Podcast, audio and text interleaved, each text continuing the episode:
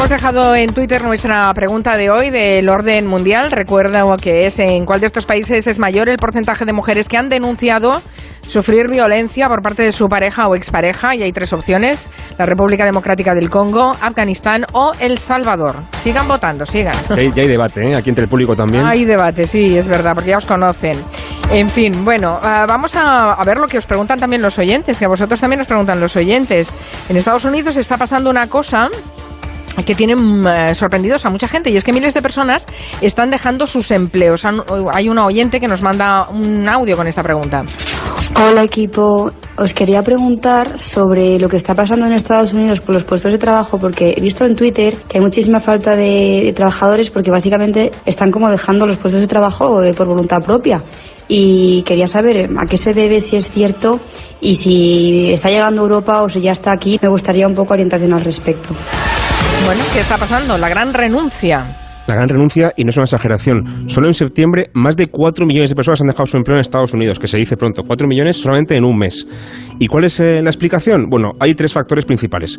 Primero, la pandemia, el confinamiento, que hizo a mucha gente en Estados Unidos y también en otras partes del mundo replantearse su modo de vida y a lo mejor pensó que no le merecía la pena seguir trabajando donde estaba. Renunciar al trabajo no significa dejar de trabajar, sino dejar de su empleo para quizá buscar otro sitio o lo que sea, ¿no? Segundo, el gobierno de Trump y también el de Biden han lanzado muchísimos programas de estímulo para la gente que está, desempleada, con lo cual también incentivan de alguna forma que la gente abandone sus, sus trabajos.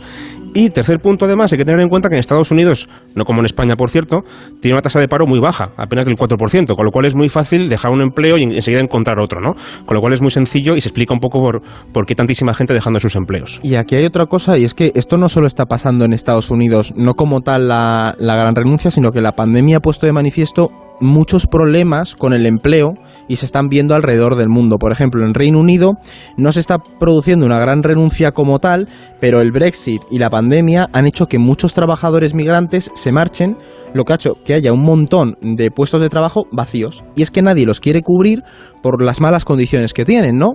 Pero, por ejemplo, en Italia también ha habido un aumento desproporcionado de las renuncias laborales con respecto al año anterior. Y esto los expertos todavía no, no saben qué No ha tiene pasado. explicación todavía. Están intentando investigar qué ha ocurrido para que haya habido un aumento de que han sido 400.000 renuncias a sus puestos de trabajo con respecto al 2020, ¿no? Y luego en China hay otra cosa muy curiosa y es que desde hace unos meses ha surgido una moda, ¿no? entre los jóvenes que consiste en hacerse una foto tumbado en el sofá y es una forma de reivindicar que no pasa nada por tumbarse y descansar, ¿no? Y no estar sometido al ritmo estresante del trabajo que hay que hay en el país. Al final protestan contra la cultura, no sé si lo han oído ustedes, del 996, que es una idea en China y es trabajar de 9 a 9, 6 días a la semana, ¿no? Entonces, lo que vemos es que de maneras diferentes hay una tendencia a nivel global a repensar el modelo laboral y la precariedad que hay.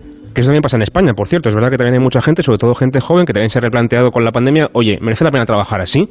Y también ha pasado que hay gente que ha dejado sus empleos en España, en particular en el sector de la hostelería, porque es un sector con condiciones laborales bastante complicadas, pero curiosamente, como aquí tenemos una tasa de paro mucho más alta, de hecho en la pandemia las renuncias laborales han bajado en España en vez de subido. O sea, vamos al contrario que Estados Unidos, que Reino Unido, que Italia o que China, ¿no? Claro, porque nuestro mercado laboral también va al contrario. Claro, por claro. esas tasas, sobre todo de jóvenes, ¿no? Se, se acerca al 40% Es que el desempleo en jóvenes. Antes lo hablábamos Blas y yo, que en realidad eh, tú no puedes tener a lo mejor un movimiento de renuncia a algo que no tienes. Claro. Si tienes un 40% de, pa- de tasa de paro juvenil, ¿a qué vas a renunciar? Si no y que dejas tu trabajo para buscar otro si crees que vas a encontrar otro, pero si sabes que es muy difícil encontrarlo, te agarras al que tienes y no lo dejas. Pero al final sí que hay un pozo ahí que la pandemia ha puesto de manifiesto que el tipo de trabajos a lo mejor hay que replantear la precariedad que hay y que no solo pasa en España, sino que es que a nivel global hay ciertos empleos que son muy precarios. Sí, sí, habrá que pensarse ese modelo laboral y, Claro. y es también muy significativo lo de los chinos, ¿no? Que siempre nos los han vendido como ejemplo, incluso con la frase hecha de trabajar como chinos.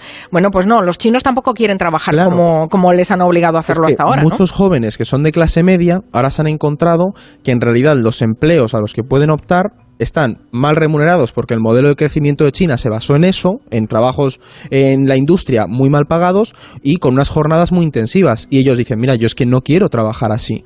Tengo también derecho a disfrutar de la vida como veo que hacen en otros países o como veo que han hecho mis padres con ese crecimiento económico, ¿no? O sea, hay un problema muy gordo en, en eso. Y es muy curioso cómo en muchos países se está dando. Mm, Tengo la sensación cuando hablo con los analistas del orden mundial que estamos todos inmersos en una situación de transición hacia no se sabe qué, Sí. pero desde luego hay muchas cosas que están cambiando y muchos de nuestros cimientos se están sacudiendo, ¿no? A ver a dónde nos lleva, pero realmente estamos viviendo en una hoja del libro de historia. Es tremendo Todos los días. Sí, sí, todos los días. La pandemia yo creo que va a suponer cambios que ahora no somos conscientes, pero a lo mejor en 5 o 10 años dices, pues o, 50, o 50, veremos, cambios mucho más profundos. Vamos a la frontera, a poner el foco ahora en la frontera entre Polonia y Bielorrusia, sigue siendo noticia. Eh, y cuidado porque ahora mismo también hay problemas en la frontera entre Rusia y Ucrania, que son grandes amigos, como todos recordamos, si seguimos la actualidad internacional, ¿no? Bueno, las tensiones entre estos dos países no solo no se han resuelto, sino que siguen aumentando. Es una de las zonas ahora mismo más calientes de, eh, diría del planeta, pero bueno, no lo reduciré, de, de, Europa. De Europa, desde luego. Europa. Quien siga un poco este tema se acordará de que ya en primavera hubo tensión porque Rusia mandó, desplegó en la frontera con Ucrania 100.000 soldados que al principio no se sabía muy bien para qué eran, ¿no? Al final la tensión se rebajó bastante porque se demostró que eran simplemente maniobras militares y al poco tiempo se retiraron de allí, pero ahora estamos otra vez igual. Han vuelto a mandar otros 100.000 soldados, que son un montón, acompañados de artillería y de tanques. Y esto empieza a ser ya un poquito más preocupante, ¿no? Eh, ¿Qué ocurre? Que no está muy claro qué quiere hacer Putin con esto, porque parece que solamente puede querer jugar con esto, con estos soldaditos en la frontera, o quizá también esté pensando en algo más serio y quiere invadir Ucrania, como recordemos que ya hicieron en Crimea en 2014, ¿no? Así que no hay nada claro todavía de, qué puede pasar aquí. Y a todo esto la tensión en general no deja de subir, porque por ejemplo en septiembre, hace, hace muy poquitos meses, Ucrania volvió a amagar otra vez con pedir la adhesión a la OTAN, que recordemos que supondría que, por ejemplo, Estados Unidos y el resto de la alianza, también España, tendrían que responder militarmente ante una agresión contra Ucrania, por ejemplo, ¿no? Y eso, evidentemente, Rusia pues no quiere ni pensar eh, en ello, ¿no? ¿Qué va a pasar con esto que está pasando ahora mismo? confío en no equivocarme, pero yo no creo que vaya a haber una invasión directa de Rusia a Ucrania, sería escandaloso, sería muy grave, pero sí que es verdad que creo que Putin está jugando un poquito a la presión con Europa, ¿no? Sabe, él sabe muy bien que tenemos una escasez de gas muy importante, que se acerca el invierno, que va a hacer mucho frío. El gas que compramos en Europa, salvo en España y, poco más, casi todo viene de Rusia. Aquí lo compramos de Argelia, por suerte en ese sentido. Y entonces, por una parte chantajea con el gas y por otra parte presiona con los migrantes en Bielorrusia y también presiona con soldados en Ucrania, ¿no? Así que al final todo esto es un poco un juego geopolítico en el que todas las piezas están conectadas. Al final todo acaba en Putin, no sé cómo nos lo hacemos, ¿eh? Es muy jugón, la verdad, hay que, hay que reconocerle. Es muy, jugón, sí. Eh, sabe manejar bien la política internacional. bueno, jugón y torcebotas, ¿eh? Sí, sí, sí, un poquito sí. Es esa cosa del arquetipo que dices, bueno, es el villano que le puedes entender a veces. Dices. Mm, a ver, lleva 20 años en el poder, experiencia tiene un huevo, por vamos a decirlo así. Bueno, lleva 20 años en el poder. Merkel, ¿no? Merkel llevaba 16 y Putin entró en el año 2000, en la noche vieja del 2000. Cuando Merkel llegó, eh, Putin ya estaba allí, como el libro ese, ¿no? Sí, tal cual. Eh, sí, exacto. Y, y, yo siempre recuerdo que no hay que perder de vista que él era el jefe de la, de, la, KGB. de la KGB en Berlín en el momento de la caída del muro. Es decir, que ha visto, ha visto caer dos países, ha visto caer la República Democrática Alemana, ha visto caer la Unión Soviética. El día que se haga una peli de Putin o una serie que alguna plataforma de streaming saque una serie de Putin, eso... Hay una cosa que si me dejas un minuto, Carmen, la cuento porque es muy curiosa, que es cómo recibió Putin el poder. En la Nochevieja del 99 al 2000, Boris Yeltsin, borracho como casi siempre, en su discurso de Nochevieja anuncia que deja el poder y presenta a Putin y en una maniobra cinematográfica sale Putin en la televisión y es como el nuevo presidente. Y ese es el momento en el que Putin es anunciado como nuevo presidente de Rusia. Es, para una película o una serie de Netflix, por favor, que alguien ruede esto ya. Y ala. Eh, sí, deja que añada que además quienes le empujan al escenario son los oligarcas rusos que ya se habían hecho millonarios con Boris Yeltsin, que lo lanzan al escenario y le dicen, ah, este lo podremos manejar. Que siga la fiesta. Pues mira, ahí está el señor Putin. Una pausa y les hablamos de una en Onda Cero, Julia en la Onda. Con Carmen Juan. Ahorrar suena bien, pero ¿y si pudieras ahorrar mejor? ¿Y si cada vez que pagases en lugar de... escucharas? ¿O si a fin de mes en lugar de... escucharas? ¿O qué tal si cuando te llegase la nómina en lugar de... escucharas? Bueno, este no cambiaría mucho. Ahorrar mejor es elegir tu propio modo de ahorrar en la app de BBVA, ahorrando cada vez que pagas con tarjeta, a fin de mes o cuando te llega la nómina. Descubre cómo en bbva.es. BBVA creando oportunidades. La luz a precio de Percebes y no es Navidad. Ahora con el nuevo servicio de Rastreator Energía, compara, contrata y ahorra en tu factura de la luz. Rastreator te ayuda de verdad. Esto es muy fácil. ¿Que me cobras de más por mis seguros? Pues yo me voy a la mutua. Vente a la mutua y en menos de 6 minutos te bajamos el precio de cualquiera de tus seguros, sea cual sea. Llama al 91 555 5555. 91 555 5555. Esto es muy fácil. Esto es la mutua. Condiciones en mutua.es. ¿Negativa? ¿Pesimista? No te agobies. Toma Vívida Mente Positiva. Vívida contiene Crocus Atibus que mantiene un estado de ánimo positivo. Vívida. Pide tu muestra gratuita para farmacias El Corte Inglés. Hacer voluntariado es contribuir, compartir, estar al lado de quien lo necesita, apoyar las causas que nos importan y crear un futuro mejor para todos. Por eso, cada vez más entidades apoyan el voluntariado como motor de cambio social para lograr los objetivos de desarrollo sostenible y con sus voluntarios marcan la diferencia. Únete a nosotros. 5 de diciembre, Día Internacional del Voluntariado. Con la colaboración de Atrasmedia. La alarma que no es solo una alarma presenta la promo que no es solo una promo.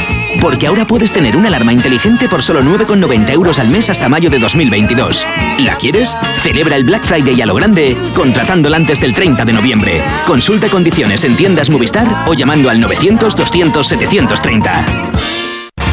Compartir nuestra vida con mascotas nos llena de experiencias maravillosas, pero no podemos olvidar que debemos ser responsables de su bienestar, de su higiene, de su salud. El Ayuntamiento de Almería ha aprobado una nueva ordenanza para el bienestar animal y lo celebra con Almanimal, un evento dedicado a las mascotas. Nos lo contarán en el programa Como el perro y el gato, que este fin de semana se emitirá en directo desde el Parque del Andarax de Almería, el sábado a las 3 y el domingo a las 2 y media de la tarde, como el perro y el gato desde Almería, con Carlos Rodríguez. Te mereces esta radio. Onda Cero, tu radio. Soy Luis de Carglass. Si has sufrido un impacto en tu parabrisas, seguro que esto te suena. No. ¿Qué? Por eso, entra en carglass.es y pide cita. En 30 minutos reparamos tu parabrisas devolviéndole su resistencia. Carglass cambia, Carglass repara. Black Friday en Carrefour y Carrefour.es. Hasta el 28 de noviembre por compras superiores a 40 euros tienes un 30% de descuento en juguetes y bicicletas. Descuento en cupón canjeable. Carrefour, todos merecemos lo mejor.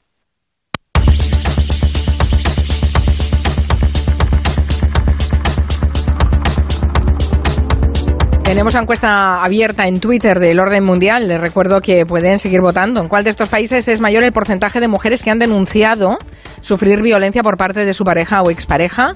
Y las opciones son República Democrática del Congo, Afganistán o El Salvador. Tenemos también efeméride, una efeméride que además nos pilla cerca, de aquí, de Huelva. Sí, sí, sí, exactamente. Y es que hoy es. Bueno, no hoy, en plan.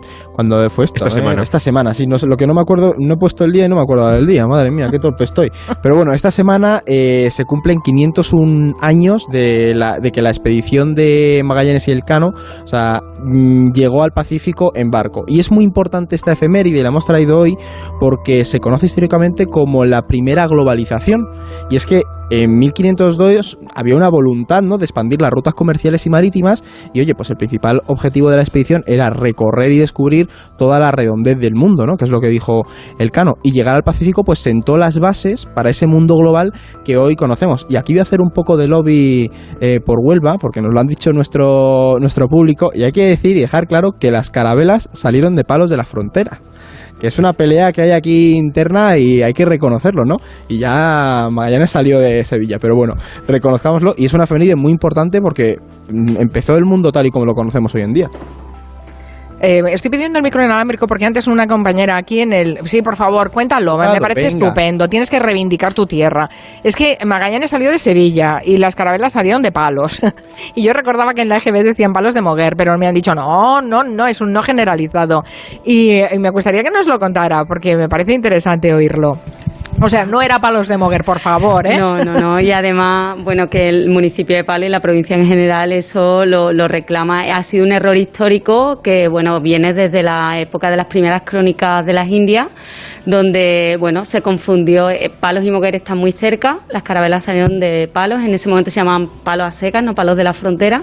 Y, bueno, en alguna crónica ponía Palos y Moguer y de ahí Palos de Moguer, Palos de Moguer.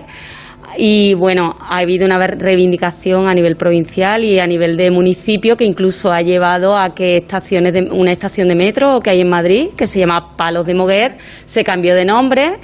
Y bueno, y ahí siguen en la lucha porque hay muchos otros sitios, incluso fuera fuera de, de España, donde existe este error histórico que viene de las crónicas de que se interpretó Bueno, malamente. es increíble, es como lo del sello de Mahoma, esto es un gran Aprendemos todos los días un montón de cosas. Perdona, ¿cómo, este te, cómo programa. te llamas? Que te lo quiero agradecer públicamente. Soy Margarita. Margarita, muchísimas gracias, por favor, un aplauso. Aquí sacando pecho por la provincia, sí señor, muchísimas gracias. El domingo en la efeméride. El domingo. Er- fue el domingo. Es que estabas tú pensando en el Eh, fútbol, ¿no, Estaba Eduardo? con la cabeza en otra cosa. estabas en Transnistria. Que yo cuando pierde mi equipo de Transnistria no puedo... Eh, algún día deberíamos hacer un especial Transnistria, porque no sé cuántos, eh, cuántos estados no están reconocidos en el mundo, pero este es uno de ellos. Hay poquitos y este es una curiosidad porque es una región de Moldavia que está ahí en el extremo oriental de, de Europa junto con Ucrania y esa región de Moldavia está independizada, funciona como un país independiente, nadie la reconoce y la práctica es como si fuera un estado comunista en el que la URSS nunca hubiera caído, sigue manteniéndose toda la parafernalia y el gobierno comunista, hay tropas rusas en esa región además y curiosamente, aunque nadie lo reconoce oficialmente a nivel diplomático, su equipo de fútbol sí que juega eh, en las ligas europeas y se enfrentó creo que fue ayer con el Madrid, aunque perdió el partido. Así que bueno, ya contaremos un día si Como la selección de Kosovo, que creo que también jugó contra España, ¿no? Y hubo ahí Sí, tensiones. sí, la, Bueno, sel- aunque- la selección de ese país llamado. país, bueno, ese, ese país que usted me menciona, ¿no? Exacto. Aunque es verdad que Kosovo tiene mucho más reconocimiento que Transnistria. Sí, pero España no lo reconoce. Y Fíjate, juega la selección española contra Kosovo que hay que Contra hacer unos pirueta. señores vestidos de azul. Exacto. Bueno, el orden mundial nos eh, hacía esa pregunta que tiene que ver hoy con la celebración que nos ha traído hasta Huelva este eh, 25 de noviembre.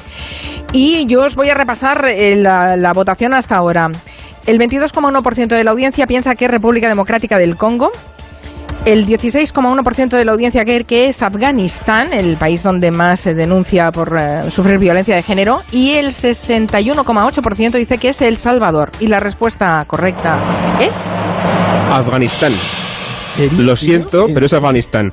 Un, atención, un 39% de mujeres al cabo de un año denuncian haber ten- sufrido agresiones por parte de su pareja o su expareja. Después el Congo con un 35%, que también es muchísimo.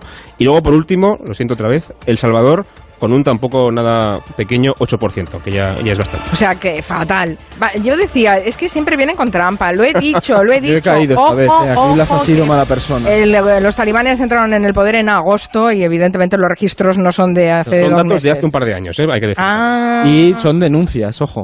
eso siempre En fin, pues que sepan que Afganistán va a ir a peor en los próximos registros. O sea que, Sí. eh, bueno.